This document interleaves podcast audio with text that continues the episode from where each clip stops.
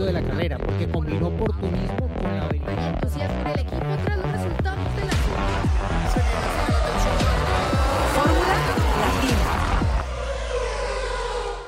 Amigos formuleros, bienvenidos a este nuevo episodio de Fórmula Latina, contándoles un poco, analizando, intentando hacerlo lo que pasó en eh, Imola, en este gran premio de la Made in Italy, de la Emilia Romagna y de todo lo que quieran agregarle a los títulos, así se, ha denominado. Pero bueno, en la que ha sucedido muchas cosas, porque ya lo estábamos anticipando, tuvimos sprint, así que eh, situaciones de tensión que se generaron ya desde el mismísimo viernes con una clasificación atípica, con piso mojado, con cinco banderas rojas, después el sprint con distintas situaciones que se fueron dando en la carrera y finalmente con el Gran Premio que también eh, de este, en este momento y después del resultado del domingo, digamos como que la moneda cayó para el lado de Red Bull y sobre todo para Verstappen que ha logrado sumar, bueno, puntaje ideal y la posibilidad de eh, achicar esa enorme diferencia que había sacado Leclerc en el campeonato en las primeras tres del año. Así que a partir de ahora, bueno, el análisis de, de lo que fue viendo cada uno de nosotros, ¿no? Y seguramente también respondiendo algunas preguntas de todos ustedes. ¿Cómo la pasaste, Gis? ¿Cómo estás? ¿Cómo están chicos? Qué gusto saludarlos. Eh, un poquito agripada, bueno, más como alergia. Entonces, si me escuchan la voz como de Carlitos, el de Rugrats, bueno, ya sabrán eh, por qué, si los que no estén viendo en YouTube, bueno, el ojo rojo y demás. Eh, pero, pero bien, aquí estamos al pie del cañón para, como decías, Cris, descifrar todo lo que ha pasado en el Gran Premio de la Emilia Romagna, que desde el viernes exactamente ya estaba causando polémica, ¿no? Con una eh, clasificación plagada de banderas rojas y que en redes sociales causó mucha polémica porque, eh, pues, ¿qué tanto se le debe de permitir a los que causen esa bandera roja continuar en una clasificación? ¿no? Ya lo estaremos analizando y eh, aunque me tiren, porque muchos dicen que claro que se me nota la bandera del patriotismo, pero un gran fin de semana de Checo Pérez, no lo podemos negar. Eh, no le ha habido bien en las sprint y ahora este fin lo hizo muy bien, ¿no? Remontando posiciones y en la carrera también. Eh, haciendo, logrando ese, ese 1-2 con Red Bull que no se lograba desde desde el 2016, cuando todavía corría eh, Daniel Richardo con ellos, y es el podio número 17 ya en la historia de Checo. Cuando veía el número decía, no puedo creer qué rápido ha pasado y cómo se han sumado esos números. Eh, en los últimos años.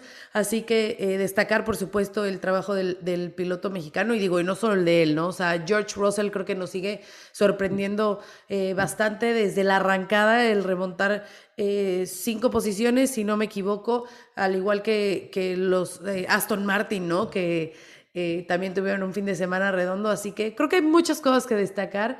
Creo que más positivas que negativas, aunque a pesar de que el Gran Premio tuvo ahí un lapso un tanto aburrido, pero creo que en general el fin de semana hay muchas cosas buenas que, destacar y, y, sorpresas que nos sigue dando la máxima categoría.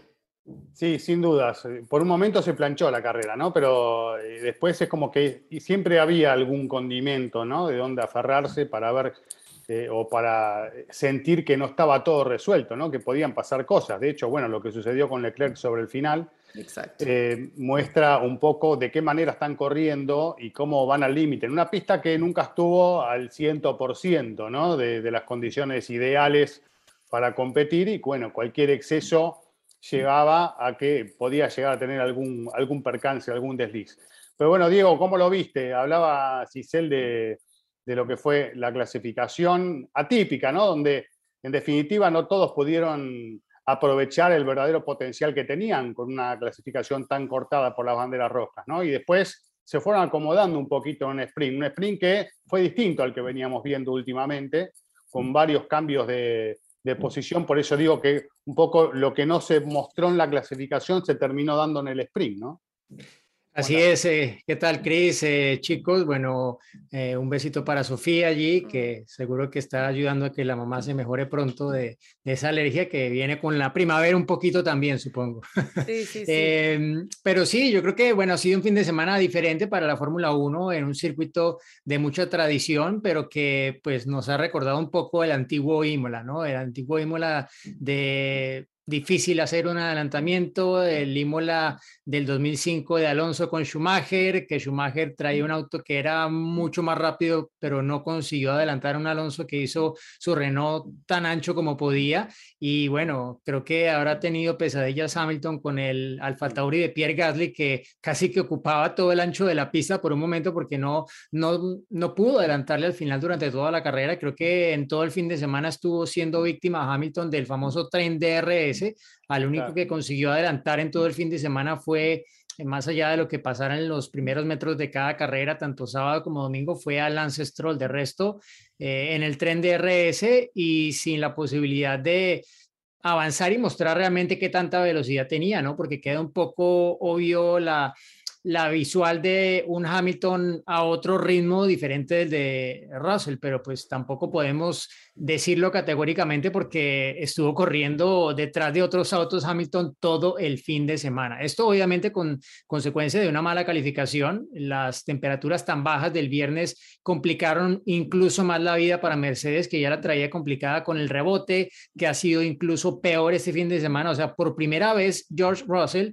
ha dicho que está sintiendo físicamente las consecuencias del rebote, ¿no? Dijo eh, después de la carrera que estaba teniendo dolores de espalda y que por momentos hasta que ya casi dolores en el, en el pecho, ¿no? Y que realmente era muy, eh, difícil y no sostenible. O sea, él dice, esto no puede seguir así a largo plazo porque ya es que físicamente me está afectando, ¿no? Y, y pues no, no, no quiero pensar cómo es para Hamilton si, si estamos hablando de un compañero de equipo que todavía es mucho más joven que, que el veterano Lewis Hamilton, ¿no?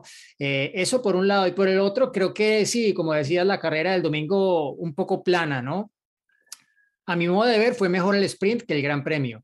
Y creo que las cifras lo confirman, ¿no? Estuve revisando los adelantamientos que hubo en una y otra. Ya saben que siempre les traigo esas cifras después de cada Gran Premio. Eh, no había cifras oficiales de, del sprint, pero pues era una carrera corta, entonces daba como para calcularlas. Exacto, sí, los vi cada uno. y mira, eh, tuvimos en las 63 vueltas del domingo, tuvimos 13 adelantamientos, de los cuales 5 fueron entre la vuelta 5 y la 34, que fue, bueno, la carrera, tanto el sprint como la carrera del domingo. Las cuatro primeras vueltas fueron con safety car, ¿no? El sábado por el accidente de Joe, después del contacto con Gasly, y el domingo por el accidente de Sainz con eh, Ricciardo. Entonces, ambas carreras realmente arrancaron en la vuelta 5. El eh, domingo, como lo decía, el sprint de las 5 a la 34, cuando no estuvo activado el DRS, que ya hablaremos de, de si tuvieron que demorarse todo eso para activarlo, solo tuvimos cinco adelantamientos en esas 29 vueltas, que fueron más que las del sprint del sábado. Mm. Y en las siguientes 28 hubo ocho adelantamientos, algunos más, entre la 35 y la 63, y todos fueron con DRS, esos ocho de, de lo que fue un poco la segunda mitad de la carrera. Y el sábado en el sprint, que fueron efectivas 18 vueltas, porque las primeras cuatro fueron con safety car de las 21 pactadas, en esas 18 vueltas hubo 16 adelantamientos y solamente hubo uno que no fue con DRS, que fue el de, el de Sainz a Alonso. De resto, todos fueron con, con DRS en esa zona única. Entonces, en 18 vueltas el sábado hubo más adelantamientos que en las 62 vueltas del domingo. Entonces, ahí queda un poco el panorama de lo que fue el fin de semana y pues claro, el, el, sprint tuvo DRS toda la, la, carrera desde pues que se reinició en esa vuelta 5 y aparte pues estaba todo más compactado y había varios autos fuera de posición, ¿no? Estaba Sainz retrasado en la parrilla, estaba Pérez retrasado en la parrilla, estaba Bota retrasado en la parrilla, Sunoda, etcétera. Entonces, y estaban otros autos que no deberían estar arriba, como el de Fettel, ¿no? Que avanzó a Q3 en la clasificación con mojado, ¿no? Entonces, sí, las cifras, pues, dicen que algo que tal vez no quería la Fórmula 1 un poco, ¿no? Que la carrera del sábado fuera mejor que la del domingo. Eh, me quedé pensando en, lo de las vibraciones y algo que también sufre, a pesar de que el rendimiento es completamente diferente, eh, mucho Ferrari, ¿no? Eh, algo que evidentemente también están, están sufriendo, pero que no, les quita demasiado rendimiento, digamos que están funcionando bien, que logran sus objetivos, que logran los tiempos, pero no deja de ser un problema, imagino yo, porque esto a largo plazo te, te puede llegar a tener a traer incluso inconvenientes de alguna rotura, de, algún inconveniente extra, ¿no? Que en otros momentos no existía porque no iba el auto golpeando contra el piso todo el tiempo. Pero bueno, por ahora lo están subsanando. Lo que sí, eh, en Ferrari dejaron ir varios puntos este fin de semana por estos eh, errores eh, que hoy se lo puede atribuir a Leclerc más que nada sobre el tramo final cuando estaba buscando acercarse a Checo para, ir a pelear por el segundo puesto. Después de la segunda parada por neumáticos, cuando todos colocan los soft. Y lo de Sainz, en definitiva, es más atribuible la responsabilidad a Ricciardo, ¿no? Parece que hay mucho, ¿no? Hay que investigar. De hecho, el propio Ricciardo se, se bajó del auto y fue a pedirle disculpas, cosas que pasan en una largada, toques de carrera, que bueno, eh, siempre tiene alguno que, que, se perjudica más que el otro, ¿no? Pero bueno, Sainz viene de un momento en el que no está sumando buenos puntos, donde la brecha es cada vez más amplia con su compañero, ahora tuvo un poquito de licencia por este error que decíamos de Leclerc eh, y, no, y no se escapó tanto, pero eh, es preocupante, ¿no? Ya a esta altura del año estar tan lejos. Sí, incluso lo decía él, ¿no? O sea, lo aceptó Charles eh, en las entrevistas que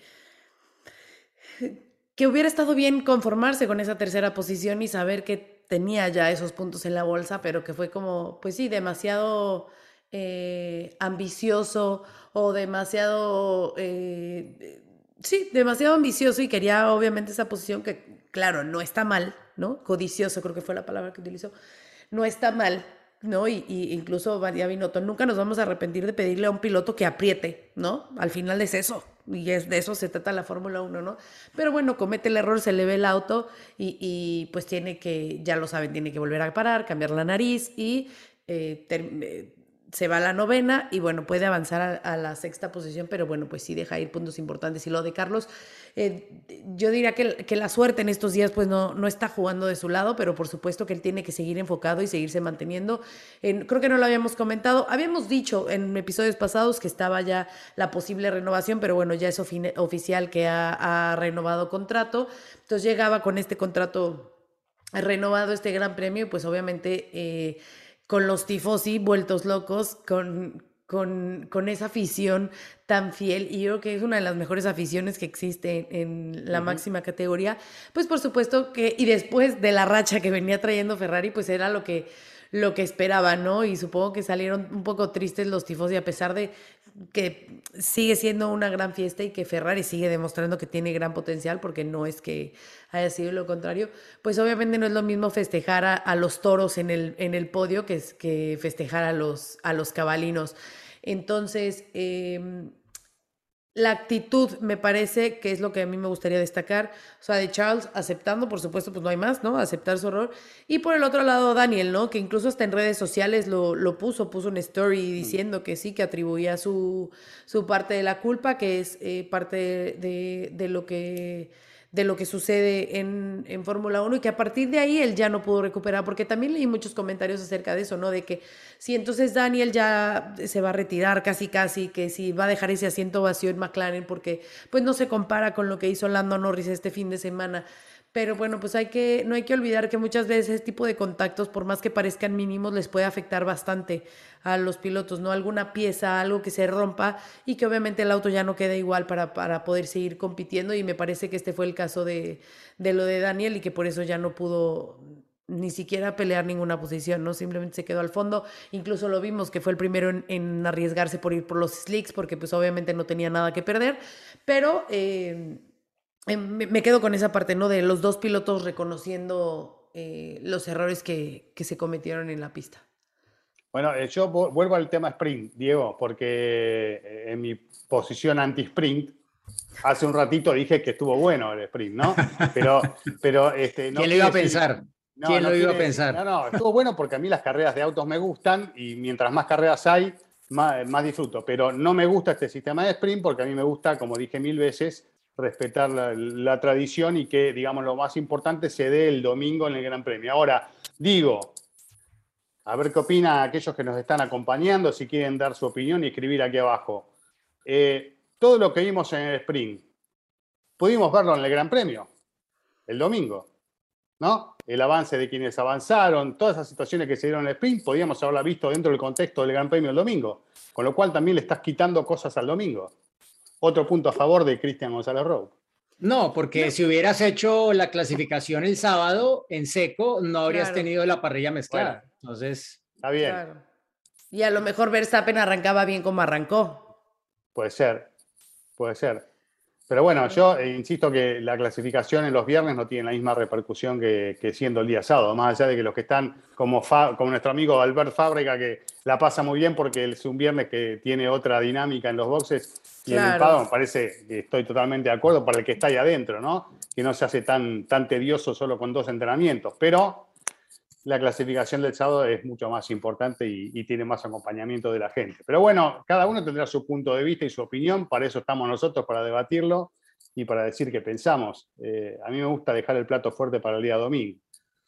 Oigan, eh, tocaron un tema hace ratito y, y creo que, bueno, nos desviamos por otro, pero sí me gustaría tocar el tema de Mercedes. Eh, sobre todo, pues si ya mencionamos lo, lo- lo bien que estuvo George, pues obviamente es compararlo con su compañero de equipo, ¿no? Y el ver que, que Lewis Hamilton, ya lo decía Diego, estuvo atrapado en ese tren de DRS, por lo cual no le permitía hacer los rebases, pero aquí lo que llama la atención es ese mensaje de radio al final de la carrera que donde Toto le habla a Luis y le dice, pues como que le pide una disculpa por el auto y por la circunstancia y como justificando la acción de Mercedes. Estaba yo viendo la transmisión de Sky Sports y estaba Nico Rosberg de, de comentarista. Sabemos, ¿no? De, de- de antes que la relación entre Nico y Luis no es la mejor, no, no terminó en buenos términos digamos que no se quieren, ¿no? Para no crear más polémica, no se quieren. Quedó mucho. tenso el tema, sí. Quedó tenso. Y eh, le preguntan a Nico, ¿no? O sea, oye, a ver, tú estuviste en el equipo, ¿qué piensas de eso? Y la respuesta de Nico fue muy de, a ver, Toto se está echando la culpa de algo que no le pertenece, ¿no? Porque estamos viendo el resultado de George y estamos viendo el resultado de Luis. Entonces, eh, lo está haciendo Luis, eh, lo está haciendo Toto para justamente ayudar a Luis en la parte mental, como de que no sienta que algo está mal con él, como echándose la culpa para, pues, cuidar de alguna forma a su piloto, ¿no? De, de- Ah, pero es el responsable, sí. Él es el responsable y, y además no están solucionados los problemas en Mercedes. No, no, yo O sea, estoy no es diciendo que- lo que Nico, lo que Nico dijo, no es mi un- un análisis. avión. No, no es mi análisis, es lo que Nico dijo en ese momento. O sea, Nico como que dijo de, a ver, lo que está haciendo Toto es eh, ayudándole a Luis como en la parte mental para que no se caiga, para que eh, protegerlo de alguna forma y, y evitando que esto se haga como que más grande, ¿no? Y que sea más evidente que, que algo no está, no está pasando bien. Esas son las palabras, repito, de Nico Rosberg, no las mías. Eh, yo quiero saber de ustedes qué, qué piensan, o sea, ¿por qué hay tanta diferencia entre, entre un Hamilton y un Russell que lleva cinco top cinco, cua- cuatro top 5 en lo que va de la temporada?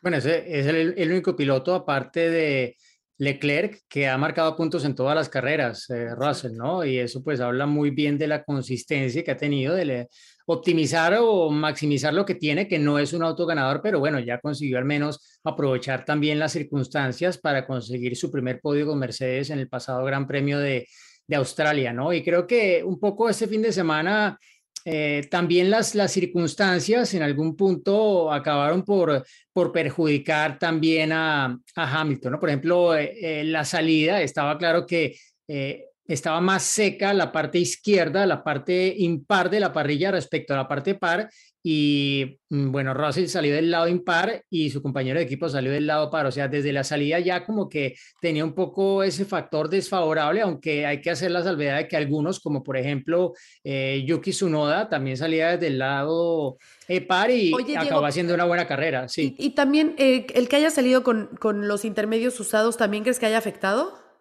Porque No creo, Luis fue el único que te salía con intermedios usados, todos nuevos menos él. Bueno, no sé, no, no, no creo que haya sido realmente tanto un factor, pero, pero sí que el haberse quedado atrapado allí, no poder avanzar desde la primera vuelta suficientemente como sí lo hizo su compañero de equipo en eh, esa carrera del domingo, ya pues lo dejó encajonado en una situación en la que no tenía realmente cómo avanzar, porque eh, se lo preguntaron a Toto Wolf, le, le preguntaron primero, bueno, realmente estaban tan diferentes los autos como de pronto fue el caso en Jeddah, un par de carreras atrás, y él dijo, no, no, realmente no, no fue eso, hubo circunstancias y que, porque alguien le preguntó, pero ¿cómo así que, que sí puede pasar Russell? Porque Russell pasó a Magnussen en la zona DRS y Luis no puede pasar. Y pues en realidad es que Magnussen no tenía DRS cuando lo adelantó sí usando el DRS Russell, ¿no? Eh, Hamilton creo que no tuvo chance de intentar adelantar sin que Gasly eh, no tuviera DRS, ¿no? Entonces, allí un poco se juntaron las cosas para que no le funcionara esa ayuda que aparte Mercedes está adoleciendo de velocidad tope y esto pues le complicaba más la vida. A eso súmale que la carrera pues tuvo el famoso tema del DRS durante casi la mitad en la que no estaba eh, habilitado, cuando de pronto hubiese podido aprovecharlo más temprano sin que Gasly tuviera el beneficio del, del DRS de, de álbum que estaba rodando por delante, ¿no? Entonces, hay circunstancias, pero claro, cuando ya ves cuatro carreras y ves que se está marcando una tendencia, aunque hay que recordar que quien hizo el primer podio de la temporada fue Hamilton para Mercedes en el Gran Premio de Bahrein, pero sí que las cosas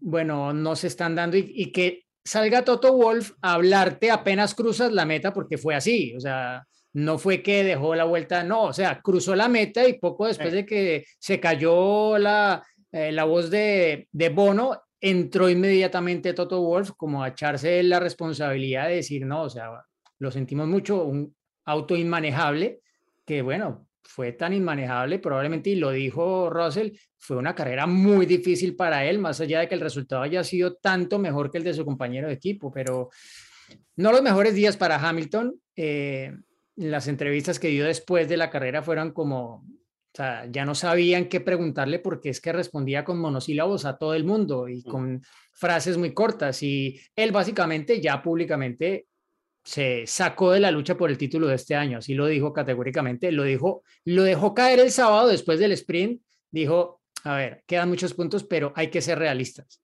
Y el domingo ya directamente dijo, yo no estoy en este campeonato. Mm. Bueno, está claro que el auto no está funcionando de acuerdo a lo esperado, se ve esto de manera permanente, nadie descubre nada. Está clara también que eh, la situación de Hamilton, producto de un solo sector de DRS, y del trencito de RS eh, le complicó la vida, porque yo creo que en condiciones tal vez más normales o pudiendo aprovechar el DRS, Hamilton tenía más auto que Gasly, tenía más auto que Sunoda y tenía más auto que Ocon, como para ir avanzando si las cosas se daban de manera más normal, con lo cual ahí hubiésemos visto otra cosa, pero con el Mercedes del año pasado eh, o con los autos que teníamos el año pasado, tal vez esta no hubiese sido tampoco la situación porque tenían un plus en otros sectores del circuito. De todas maneras, eh, habrá que ver qué pasa en, escenarios con rectas más largas, con más zonas de DRS, si, Miami. se da una situación parecida. Bueno, hay que ver Miami también con el riesgo que implica tener las paredes cerca, ¿no? Eh, porque no va a ser fácil tomar una decisión ahí este, con, con, las paredes cerca, hay que pensarlo dos veces. Pero, pero bueno, va a estar interesante lo que viene. De todas maneras, creo que Hamilton, eh, toda esta situación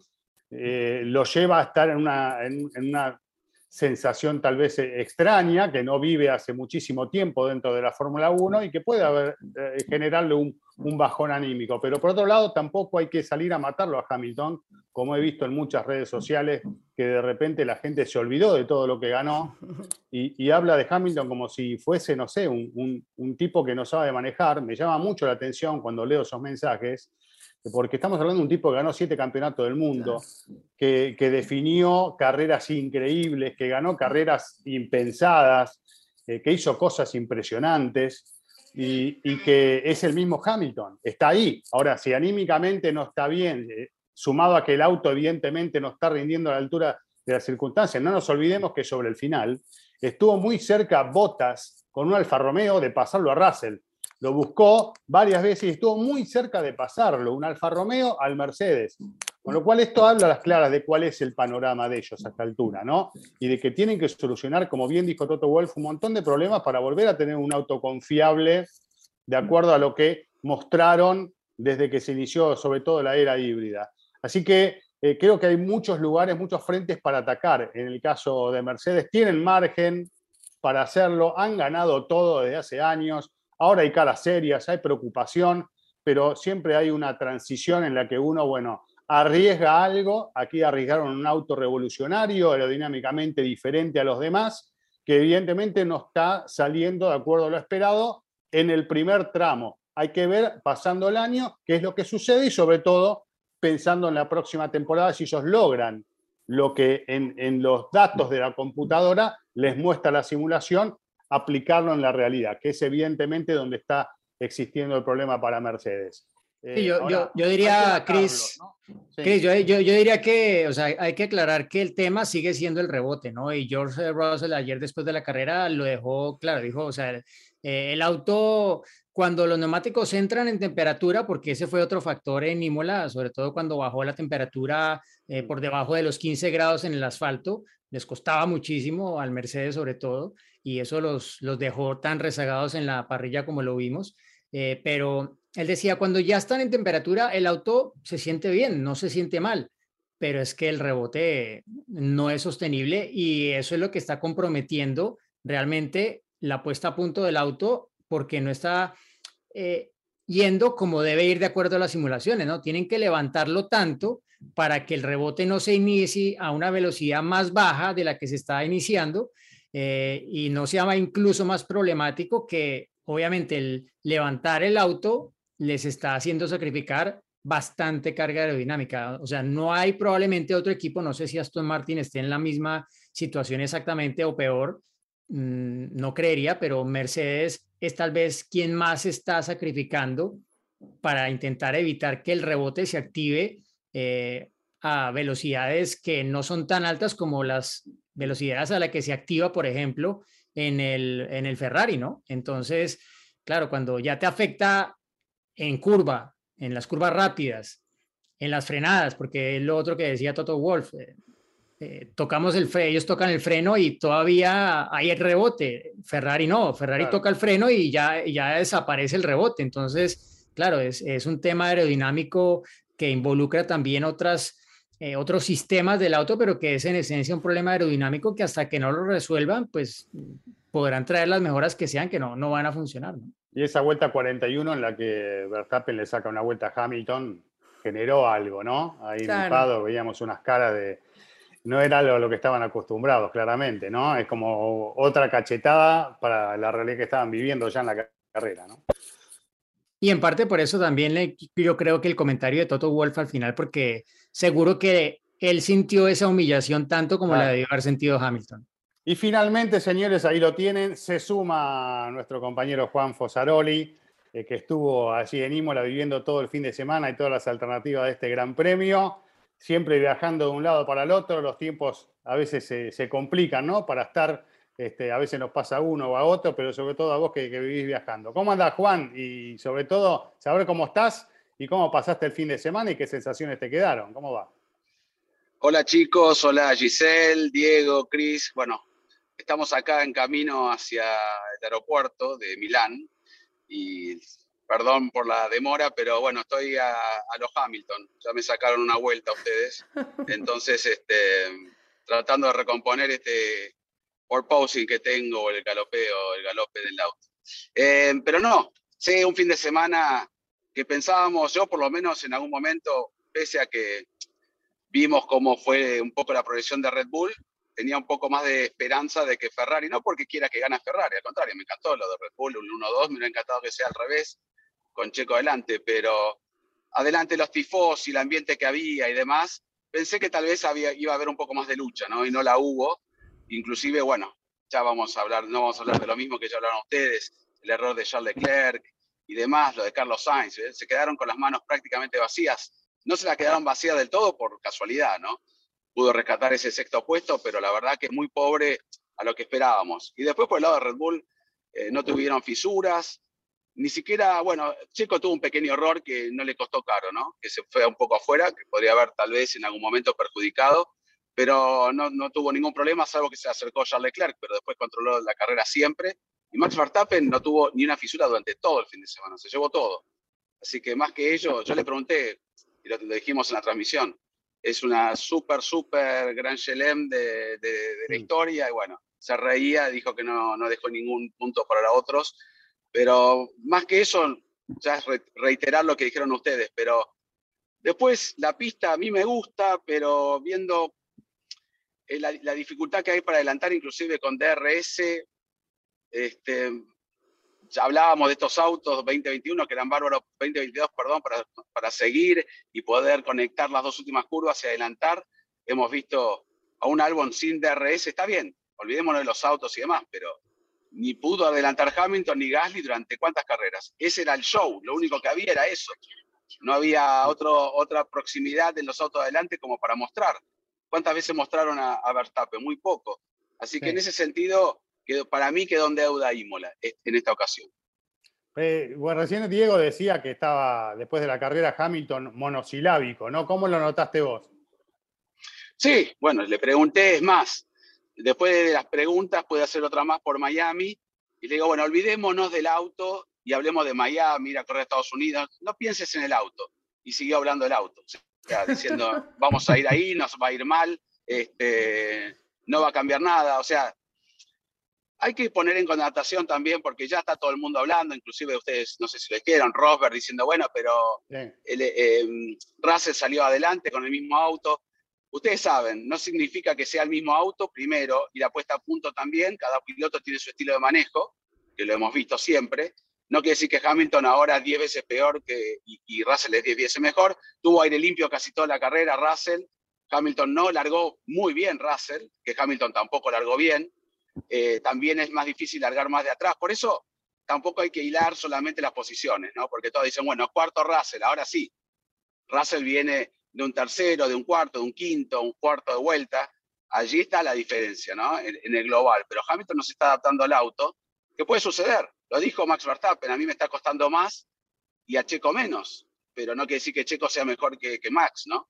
Por eso digo, eh, fue una carrera, hay que ver la progresión. Ahora sí le lleva 21 puntos. Vamos a ver qué pasa. Yo, yo le daría a Hamilton y al equipo por lo menos un tiempo más. Lo de Russell es fantástico, pero no quiere decir que ahora Hamilton ganó los siete títulos porque tenía el auto más rápido y ahora no sabe manejar. Digo yo, eh, no lo estoy defendiendo. No lo estoy defendiendo, eh, pero si analizás bien las vueltas, por eso, vos viste, Russell se bajó con dolor de todo, de cabeza, es más, lo comentó, de espalda, y, y Hamilton también seguramente, y tal vez le afecta más el, este, este auto a Hamilton que, que, a, que, a, Russell. Pero bueno, no hablo más de Hamilton, porque si no van a decir, siempre hablando de Hamilton, aunque termine este, décimo cuarto, décimo tercero finalmente, ¿no? Pero bueno. Sácate la gorra de Mercedes. claro, eh, Mirá, tengo, tengo, tengo la remera de Hamilton abajo. Aparte acá adentro, adentro, del auto tengo un fanático de Max Verstappen, que no me haces hablar más, el que está manejando ahora mismo. Mira, ah, mira. A ese lo conozco de algún lado. Sí, claro. A ese lo conocés de algún lado. Cuidado con las este, carteras, cuidado con las carteras. No, sí, sí, está todo atrás, ahí tenemos que lo cuida, ahí está. Ah, muy bien, Chris. Pero bueno, chicos, este, eh, tenemos preguntas, para, ¿quieren? Para aportar eso nada más, perdón, ¿eh? Maxito. Todavía tengo el tagliatelle con ragú Maxito, dice, dando vueltas. Maxito. Maxito, ¿viste? Como le, decía como, le dice, como le dice Giselle. Claro, sí, ahora en Miami le voy a recordar el Maxito, porque no, no se le olvide, no se le olvide su juventud. Su juventud. El Maxote. Bueno, vamos a las preguntas, chicos, porque si no se nos pasa el tiempo, ¿les parece? Vamos a la primera. ¿Qué tal, eh, amigos de Fórmula Latina? Mi nombre es Jorge Perea, soy de Bogotá, Colombia, y mi pregunta es referente a si ustedes piensan que debe haber algún tipo de, pues más que sanción, algún tipo de compensación para los pilotos que se ven afectados cuando sale una bandera roja en las sesiones de clasificación. Muchas gracias y me encanta, me parece muy divertido su programa. Hasta luego. Bueno, Jorge, gracias por tu pregunta. Bueno, yo me atrevo primero a hablar del tema porque lo mencioné, quienes me siguen en redes eh, verán que publiqué cuál es la norma que tiene a indicar, que no es el único campeonato que tiene estas eh, normas para cuando un piloto genera una bandera amarilla o roja durante una sesión de calificación que, bueno, no solo perjudica a los otros pilotos que están en una vuelta rápida, sino que además en ocasiones beneficia al mismo causante, ¿no? Que es donde yo creo que, que no debería ser porque no, no es justo, ¿no? Y eh, creo que ya el propio Checo lo puso sobre la mesa públicamente en la rueda de prensa después de la carrera del domingo y dijo, esto hay que hacerlo, porque imagínense en Mónaco, tú cometes un error y sigues en la pole. Esto ya está suficientemente documentado, 2006, 2014 con Schumacher y luego con Rosberg también, eh, pero como que sienten que es momento de, de pronto de introducir ese cambio, ya que estamos en esta época de cambios en la Fórmula 1, yo creo que pues también sí, sería un poco justo sobre todo eso, que, que quien se cometa el error, quien cause el perjuicio para los otros, no se beneficie de ello. Claro, que no pueda avanzar a la siguiente, a la siguiente ronda, ¿no? Por más que tenga tenés que quitarle el tiempo, ¿no? Porque sería así el tema. En realidad, eh, para mí es polémico. En condiciones normales, sí, en cierto punto no lo veo mal, pero lo que pasó, por ejemplo, con Leclerc, que en su momento lo discutimos en Mónaco eh, el año pasado, eh, es un despiste que termina rompiendo el auto. De hecho, eh, para no penalizar, se la jugaron y no pudo ni siquiera largar al otro día. O sea, ya tienen una penalización. Está bien, estás perjudicando al que está haciendo la vuelta en ese momento. Pero, Pero él iba a salir desde la pole. él, iba a salir desde la pole. Al final, pues eh, el auto estaba, se le rompió en la vuelta de cortesía, pero él iba a salir desde la pole. O sea, él, él zafaba y, e impidió, o sea, yo, yo no hablo de la, la, intencionalidad porque eso es imposible medirlo y, esa regla no está exactamente para medir la intencionalidad. Exacto, ese es el punto, que tú perjudicas a los otros y te favoreces. Claro. Está bien, pero había metido su vuelta rápida y la vuelta había sido fantástica, la, la Paul la había ganado con esa vuelta rápida, ¿entendés? O sea, por eso es discutible el tema, pero entiendo, entiendo la postura de aquellos que están en vuelta rápida, que vienen tal vez para bajar el tiempo y por una bandera roja no lo pueden hacer, pero también forma parte un poco del automovilismo, ¿no? Es lo mismo que pasó la semana pasada con Carlos Sainz, que incluso se acuerdan que, alguien nos los preguntaba, ¿no? O sea, Carlos estaba a metros, centímetros de cruzar la línea y es cuando cae la bandera, la bandera roja y no le cuentan esa vuelta. Entonces, ahí es donde entra esa polémica, partiendo de esa regla de que bandera roja ninguna vuelta cuenta, pero entonces que el que la provoca no pueda continuar. Creo que eso sí sería, sí sería bueno, porque... o sea, el que la provoca... Se afectas a los demás, pero por más también que haya logrado una buena vuelta anterior, le borras el tiempo a la vuelta buena. Sí, es lo que indicar tiene una incluso más fuerte. Está bien, y que entonces no tiene, no, tiene, no tiene posición de salida, va último en clasificación porque cometió un error. Depende, depende. Depende si es en Q1, en Q2 o en Q3. Porque si es en Q2, por ejemplo, pues no avanzas a Q3. Si ese fue el caso, ¿no? Porque es que lo que te decía, en indicar, la roja se mide diferente a la amarilla. La amarilla te sacan el tiempo, pero bueno, puedes seguir. La roja te sacan los dos mejores tiempos y no puedes seguir, no puedes avanzar a la siguiente ronda. Bueno, la otra, eh, la otra es agregar un par de minutos como para que tengan chance de dar otra vuelta más. Pero bueno, es polémico. Lo hacen, lo hacen en indicar, dan más tiempo, sí. Bueno, claro, deberían dar más tiempo, porque si no también se perjudican los que venían atrás.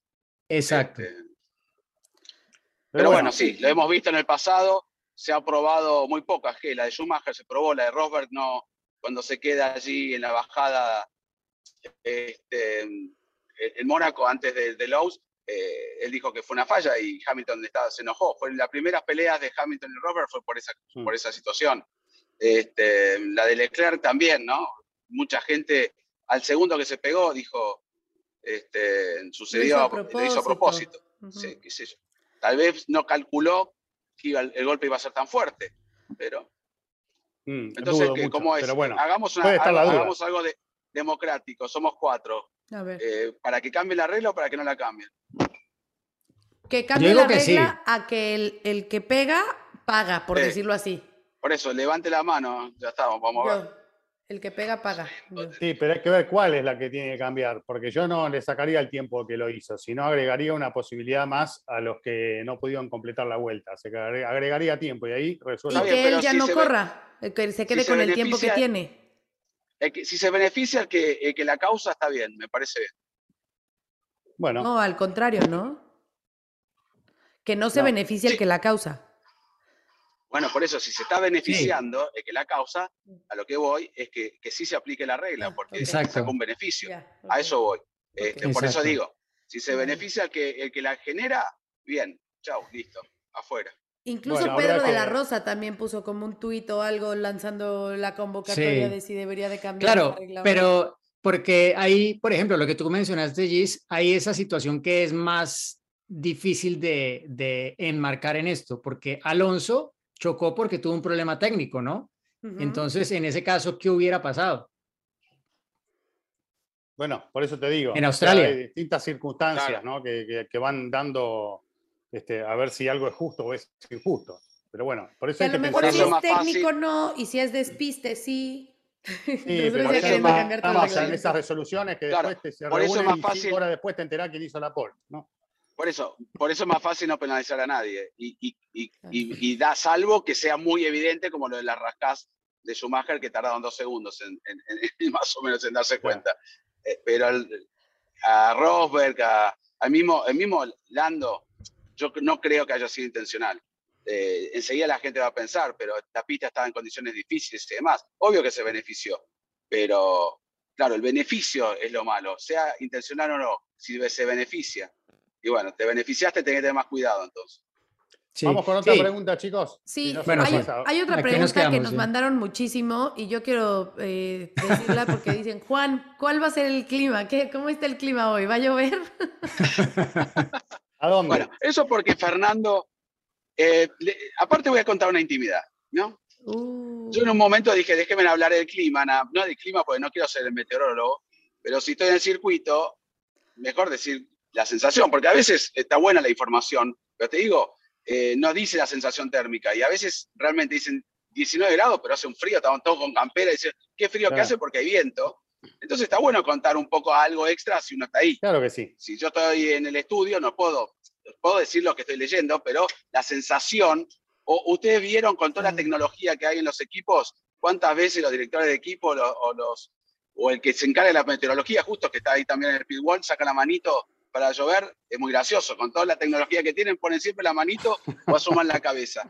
Bueno, en este caso yo entonces a veces juego con Fernando y Fernando juega conmigo y me quedó el tema. Y el otro día le dije, Fernando, no me preguntaste si iba a llover porque estaban hablando de la lluvia. Y le dije, no sé si va a llover, porque tampoco es muy gracioso, porque uno decían en 15 minutos llueve y ya todos pensando qué estrategia van a hacer, nos quedamos con los Inters y pasaron 20 y uno después dijo en 40 minutos y ¿saben cuánto tiempo llovió después de la carrera? tres horas después.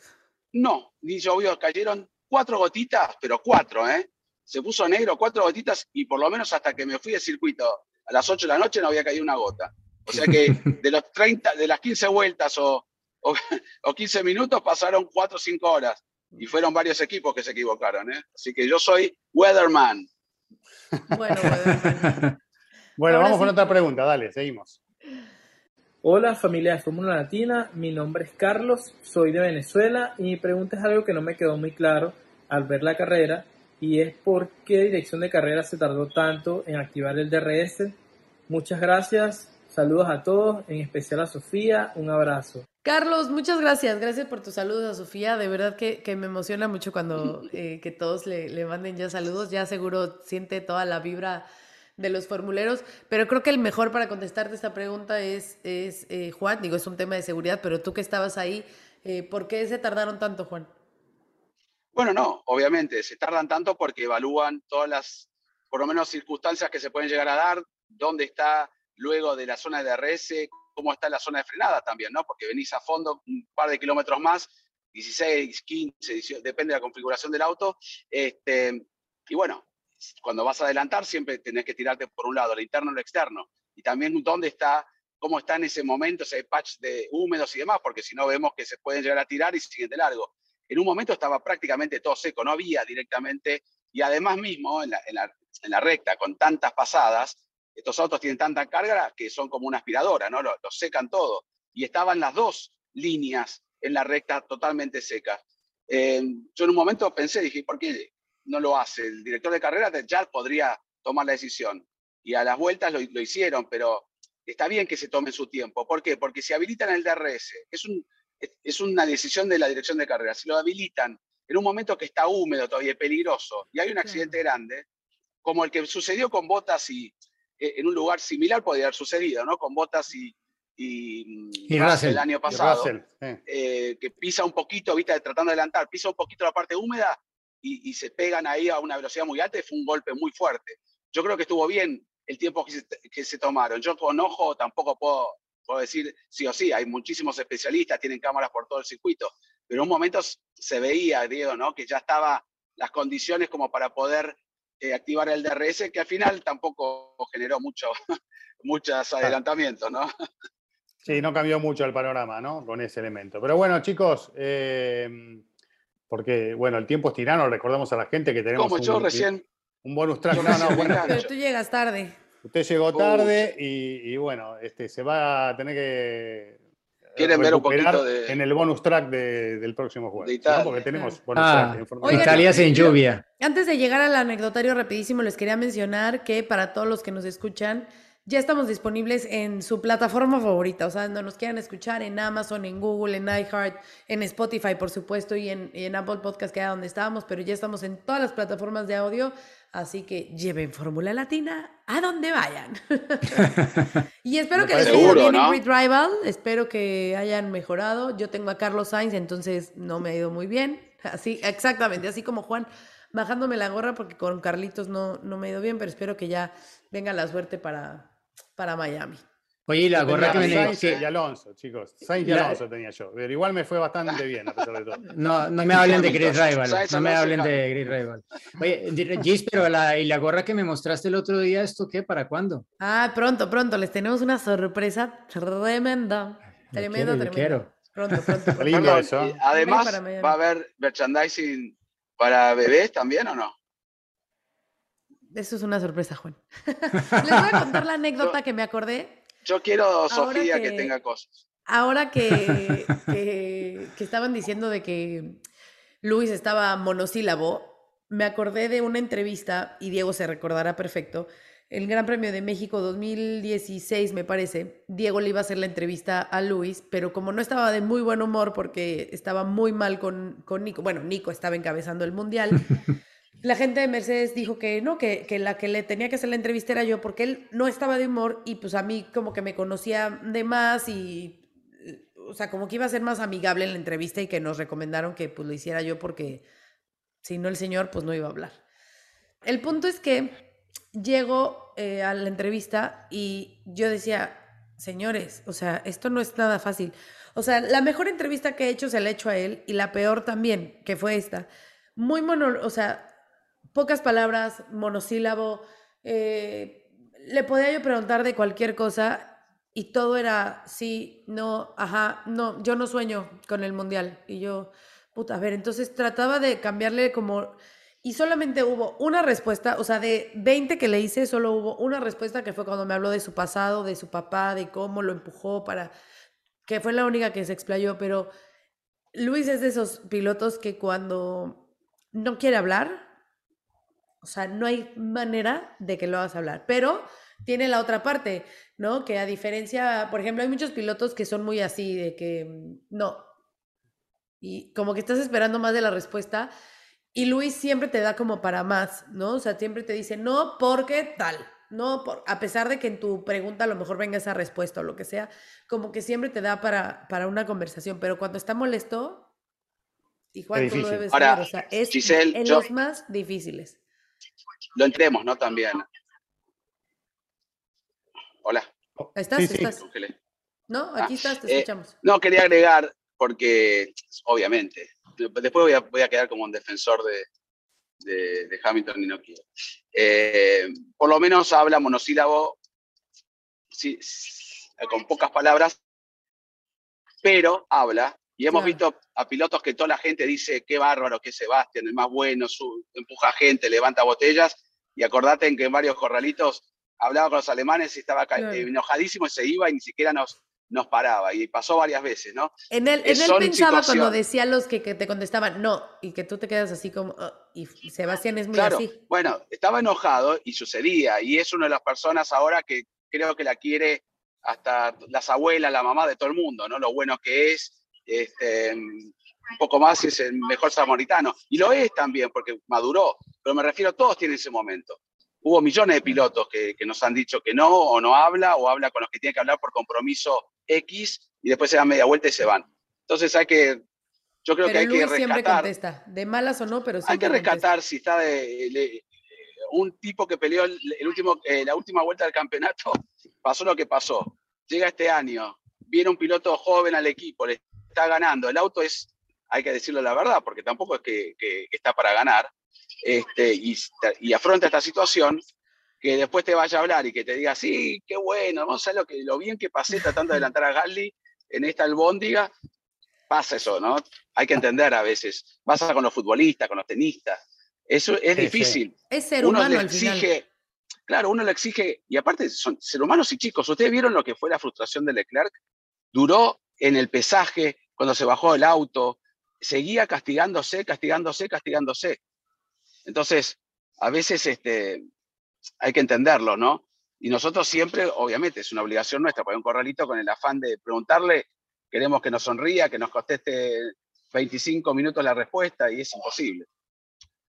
Sí, aparte que Stroll no contesta y a veces Oh. se va y no ganó no, nada. no. Entonces, aparte que, que están respondiendo las mismas preguntas a todos, ¿no? Porque Claro. no Sí. porque es que los periodistas sean malos, sino porque es que hay preguntas que hay que hacerlas y es la misma para todos Y cuando pasan por cada una de las televisiones. Y de hecho fue parte del debate que, que hay ahorita por los fines de semana con el nuevo formato que en teoría para los pilotos iba a ser más liviano y no iban a tener tanta Claro. actividad los jueves, pero ahora muchos están diciendo es que estamos teniendo más y de, creo que Kevin Magnussen lo decía, ya, ya nos cuestan las entrevistas porque claro, tú quieres tratar de parecer al menos auténtico, aunque ya haya respondido la pregunta que te están haciendo otras 10 veces, tú quieres responderlo como que no te la habían hecho y, la, y quieres parecer amable, pero es que ya cuando te ponen tantas entrevistas en un mismo día, eh, es muy complicado tú ser, ser, intentar ser auténtico, o al menos parecerlo frente a la cámara. Claro. Muy bien, chicos, eh, vamos cerrando, ¿les parece? ¿Quieren contar algo más? Porque se nos va a venir anecdotario seguramente para el próximo episodio cuando ya estemos encima de... Miami. No, Miami, ¿no? quiero agregar algo de Imola que lo hablamos con Diego el otro día, pero me tocó ir de vuelta con Ulises y con Chris allí al Memorial de Cena y me sigue impresionando, ¿no? Me sigue impresionando porque se siente, eh, no es por, por exagerar, pero se siente algo, hay algo. Y allí están todas las banderas de todo el mundo y, y ves rezagos de cosas que han puesto hace años y, y llegan chicas de 20 años y se sacan fotos y, y- y cómo trasciende, ¿no? Año tras año, porque no es gente grande que lo vio correr y que tal vez dijo, bueno, le tengo un aprecio, gente que, que trascendió Cena, trascendió todo y siguen Sí. poniendo flores y siguen poniendo banderas, a Ayrton lo más grande. Es realmente algo que, y la estatua en sí es medio intimi- no intimidante, pero medio así como, como imponente, se podría llegar a decir. Entonces,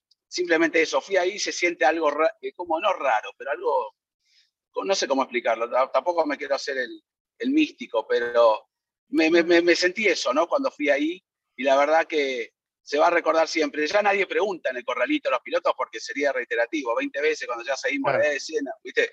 Ya, ya pasó, pero sigue estando Pero ahí. es como un santuario, ¿no? Lo que se armó ahí. Es un Y- santuario, y- sigue estando ahí y cada uno de nosotros, yo fui cuando hacían el track walk, viste, caminaban la pista los pilotos, inclusive la de Fórmula 2, frenan ahí, por más que hayan pasado 20 veces, frenan ahí. Mm. Quería agregar eso nada más. Fuiste, Bueno. Juan, di- dime por favor que fuiste al Museo Checo Costa. Al Museo Checo Costa, donde está allí eh, la foto enorme de escena mirando al cielo, una pintura, una obra fantástica, la verdad que sí. Eh, por eso te digo, Imola me encanta, mm, para no extenderme, me encanta todo, la, eh, la historia que hay, lo que se siente cuando llega ahí uno, pero bueno, quedó un poco en deuda la pista, algo tendrían que hacer, pero veremos. Eh, nada más, quería agregar eso de escena, perdón, eh, que me extendí. Te hice, pa- te hice- eh, estamos haciendo un ranking de quién lo hace en horario y, y en tiempo a la, a la Fórmula Latina, y Cristian viene malísimo, está como último en la lista. Ya aquí el tiempo se fue a la chingada, como diría Sí, Giselle. ya, igual Oye, recuperaste, no, te, te van recuperaste a, todo lo te van a- recién. la gente se sorprendió de que, de que Diego dijo, este, no mames, Ah, la sí. semana Ah, no manches. De, no puede No ser". manches, no No, manches. dijo, no puede ser que grite groserías, señores. Telemejía dice groserías. Soy humano, soy humano. En no algún parece. momento tiene que terminar este. Parece un robot, pero es humano. ¿no? Ya, termínalo, Cris, termínalo. Nos vemos en. Respondemos tus preguntas el jueves. Claro, bueno, den su like, eh, suscríbanse si todavía no están suscriptos, que a nosotros nos sirve. Y bueno, acompáñennos en esta aventura de Fórmula Latina. Abrazo grande, saludos chicos y nos vemos el jueves. Chao, chao. saltó la lengua de adelantamiento de la carrera, porque combinó oportunismo con la habilidad. entusiasmo en el equipo